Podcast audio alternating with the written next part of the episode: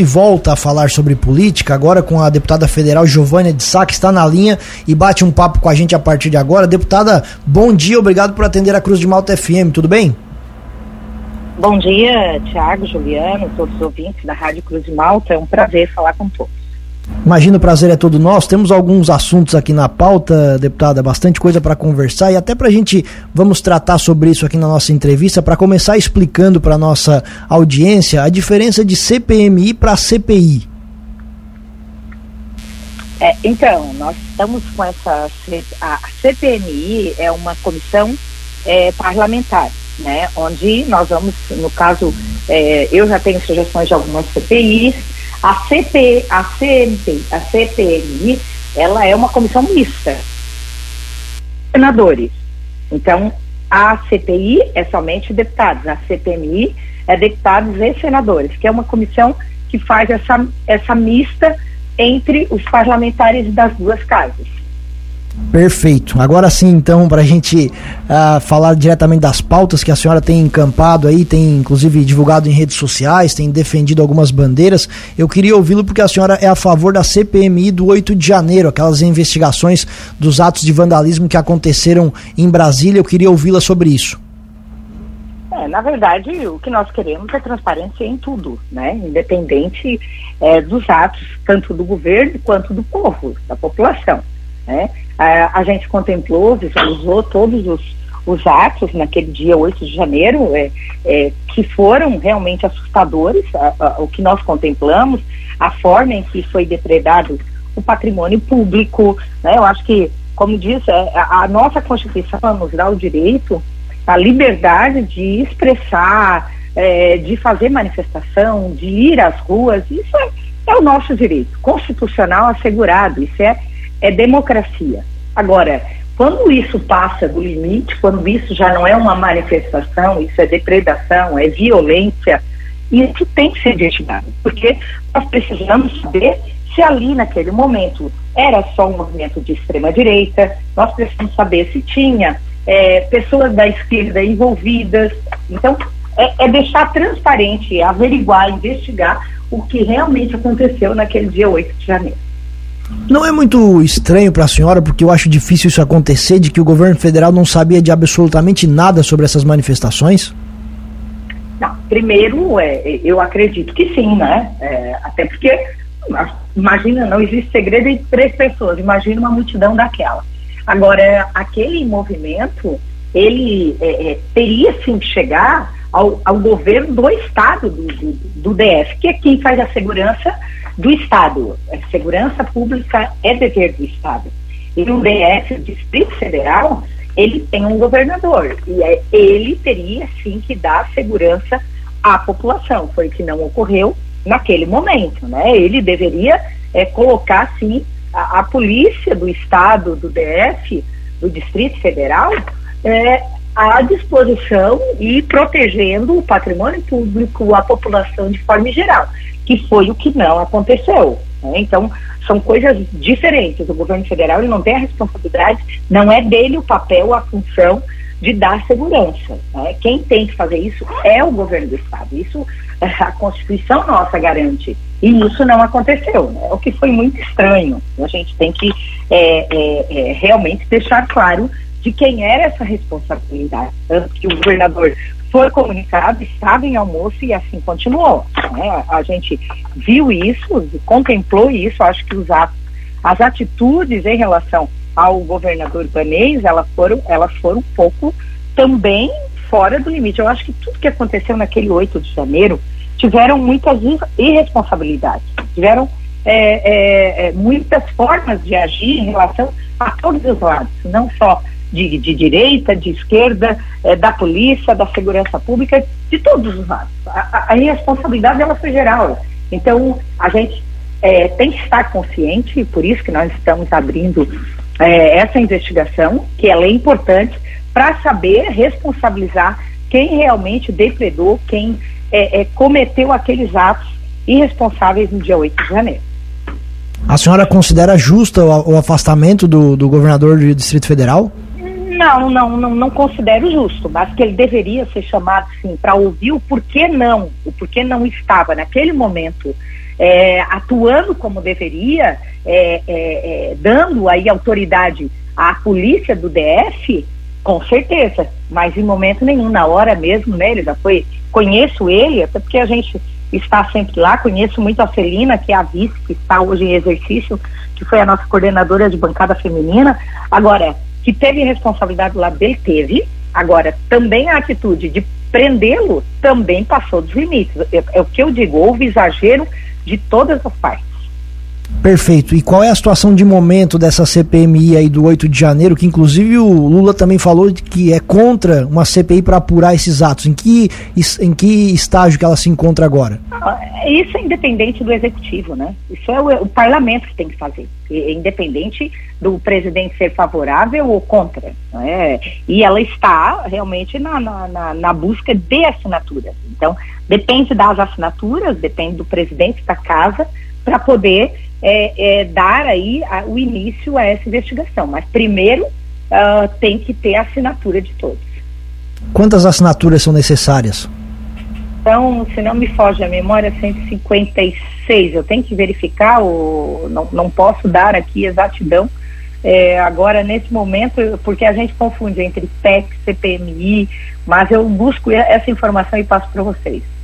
Perfeito. Falando em assinaturas, outra que também está buscando as assinaturas necessárias, que inclusive tinha conseguido no final do ano passado, deputada, que era a CPI contra para apurar abusos de autoridade do STF e também do TSE, conseguiu o número de assinaturas necessárias, mas aí veio o final do ano, acabou enterrando ela, que voltou à tona nesse 2023. Também queria ouvi-lo sobre essa situação, porque a senhora também se mostrou favorável a esse assunto. É, ela agora a gente precisa, na verdade as comissões na Câmara, elas vão iniciar agora no mês de março. Tantas comissões é, fixas, quanto as comissões é, permanentes, quanto as comissões é, que realmente precisam é, das assinaturas. As assinaturas para a investigação do STF já conseguiram, mas precisa que o presidente inicie os trabalhos. Essa, essa, esse trabalho, quem define o que falta na casa ou não, é o presidente da Câmara. E tem alguma informação, contato? Claro que a gente recebe as informações, mas vocês estão no dia a dia aí. Qual é a, a boa vontade, a má vontade, as intenções do presidente? São, são muitas pautas, né? São muitas CPIs, CPMIs para serem pautadas no Congresso Nacional. A gente está aguardando realmente o início das comissões para verificar se ele vai instalar essa aí ou não. Perfeito. Essa já conseguiu as assinaturas? Já, essa já.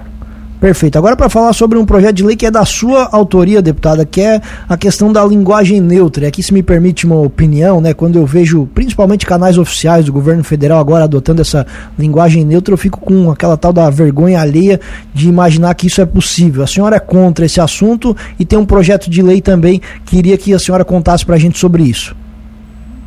O projeto de lei já é do ano passado, né? De 2020.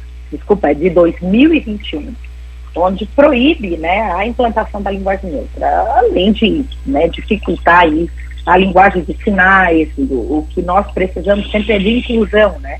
E aí estão se criando, e, e, isso efetivamente não existe no plano das diretrizes nacional do plano de educação, mas há sim indícios que o governo está utilizando em alguns eventos, há, há uma movimentação da esquerda para implantar essa eu digo que é uma besteira, né? Porque mudar o, o, o, que nós já temos, a nossa língua portuguesa.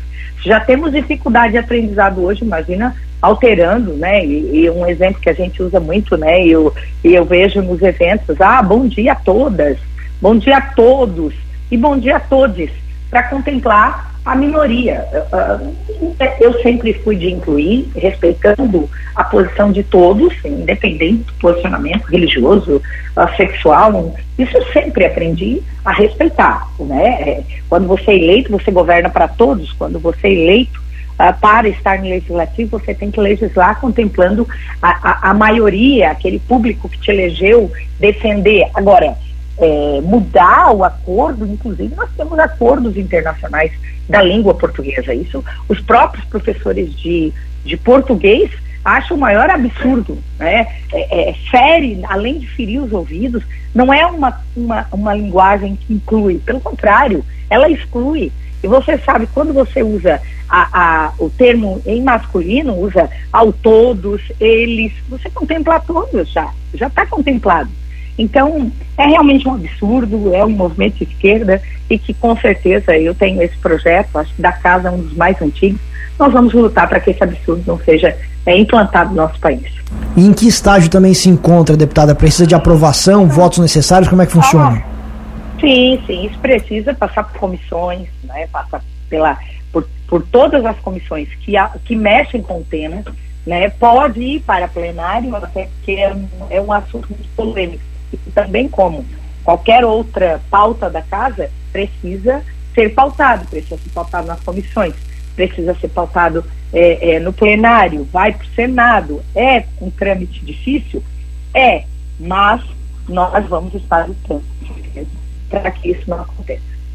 Uma dúvida leiga, deputada, sobre esse assunto aí, imaginando que o seu projeto ele tem esse andamento, consiga ir para plenário, o que, que dá segurança para vocês que, por exemplo, uma decisão, uma canetada do STF não jogue tudo por água abaixo, como a gente viu, inclusive, uma decisão do STF sobre a linguagem neutra lá no estado de Rondônia, né? O que, que leva vocês até essa esperança que o STF não vai se meter nessas pautas, principalmente que são sensíveis à esquerda? Vamos lá, a gente tem que tratar a notícia com muita responsabilidade. Né? O STF passa dos seus limites, passa naquela situação ali, é, o que, que acontece? Quem tem que legislar é, nessa questão, é, o Plano Nacional, as diretrizes da educação nacional, é o Congresso Nacional, é o, é o Ministério, é o MEC, é o Conselho de Educação, Conselho Nacional de Educação, e ali o STF estava pautando, dizendo, esse papel não é do Estado de Rondônia, é, da, é do Congresso Nacional, é do Ministério. São coisas separadas. Eles estavam, sim, naquele momento amparados na legislação. Não existe nada que proíba nacionalmente a implantação da linguagem neutra, que é o que o meu projeto ele quer proibir. O STF disse: não é criando lei no município e no estado que vocês têm essa permissão. É, foram coisas diferentes, não foi o mérito analisado. O que eles analisaram ali era se era papel do estado ou não. Foi exatamente isso. E a gente tem que tratar com muita responsabilidade, né? E o STF, como eu disse, está passando os limites, invade o executivo, invade o legislativo. Mas naquela matéria, o que ele falou, o que foi decidido, não é papel do Estado de Rondônia, é papel, sim, a nível nacional. Se cria essas leis é, ah, proíbe a linguagem neutra no município, mas ela é inválida, não, ela não funciona porque nas, a educação no município, ela está baseada nas, no Plano Nacional de Educação, nas diretrizes nacional da educação. Então são coisas distintas, separadas. Eles não estavam falando usa ou não uso. Ele falou não é papel do Estado. E ali ele estava pautado corretamente. Então são coisas totalmente distintas e que a gente tem que deixar claro para a população. Não era o mérito, e sim o que pode e não pode o Estado. Perfeito. Aqui a gente trata a informação com muita responsabilidade, não tenha com dúvida certeza. disso. É, eu queria lhe perguntar, repetir a pergunta então, por que, que o seu projeto de lei é importante nesse sentido de não permitir que o STF tome uma decisão desse tipo? Porque o STF vai estar amparado na lei. Se, na, se o meu projeto ele passa, é, na lei de responsabilidade, na lei de, de, de, de, diretrizes da educação, na lei nacional de educação, vai estar dizendo é proibido o uso da linguagem neutra, certo? Então o STF vai estar amparado na legislação e vai dizer realmente o Estado não pode, o município não pode implantar linguagem neutra, porque no Plano Nacional de Educação, nas diretrizes nacional de educação, não é permitido. Pronto. E é isso que nós precisamos, aprovar o nosso projeto para que realmente nós possamos estar amparados pela lei.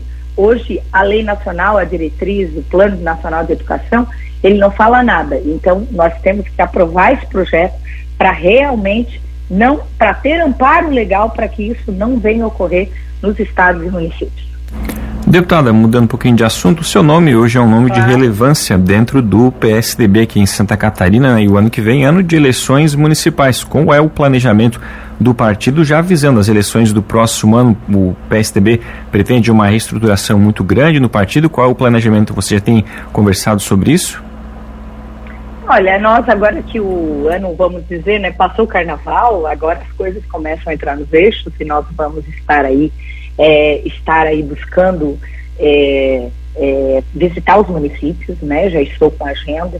A gente vai visitar os municípios, definir os candidatos e eu quero estar como deputada federal é, articulando esses nomes nos municípios, né? Já fiz isso na eleição passada, onde elegemos 32 prefeitos e vamos estar nessa eleição agora, é, realmente buscando é, é, estar fomentando esses, esses, essas candidaturas. É lógico que ainda falta um ano e meio por aí, mais ou menos, né? E, e nós já estamos conversando para ver quais os nomes. Lembrando que a gente tem é federado com cidadania, então tem que estar conversando com cidadania, onde tem prefeito, hoje tem prefeito numa cidade, mas a gente vai estar conversando para fazer isso em conjunto é, com cidadania. Tem alguma possibilidade da senhora se candidatar a prefeito em Criciúma? Olha, eu vou, vou, vou deixar bem claro, eu sempre estive à disposição do partido, né? Uh, e vou respeitar a decisão do prefeito Clésio, que é realmente quem me trouxe para a vida pública, mas hoje eu acho que eu desempenho um papel é, para todo o estado de Santa Catarina, né? É importante, a cidade de Criciúma é a cidade que eu nasci, que eu cresci, mas eu acho que eu tenho muito a contribuir com todo o estado, né? Então, é, se ele precisar, me chama, eu estou à disposição. Conheço o executivo, já estive por duas vezes, é secretária e com certeza me sinto preparada. Mas hoje é, eu tenho um trabalho voltado a todo o estado e eu acho que isso, essa representatividade, principalmente do sul, a gente não pode perder. Deputada Federal Giovânia de Sá, agradecemos muito a atenção aqui com a Cruz de Malta FM, desejando um bom trabalho, o espaço permanece sempre aberto. abraço e bom dia. Abraço, Juliano, Thiago, é, tudo de bom para vocês aí. Vamos é, trabalhar com muito afinco pelo Sul. Estou sempre à disposição da Cruz de Malta. Um grande abraço a todos, a vocês e a todos os ouvintes.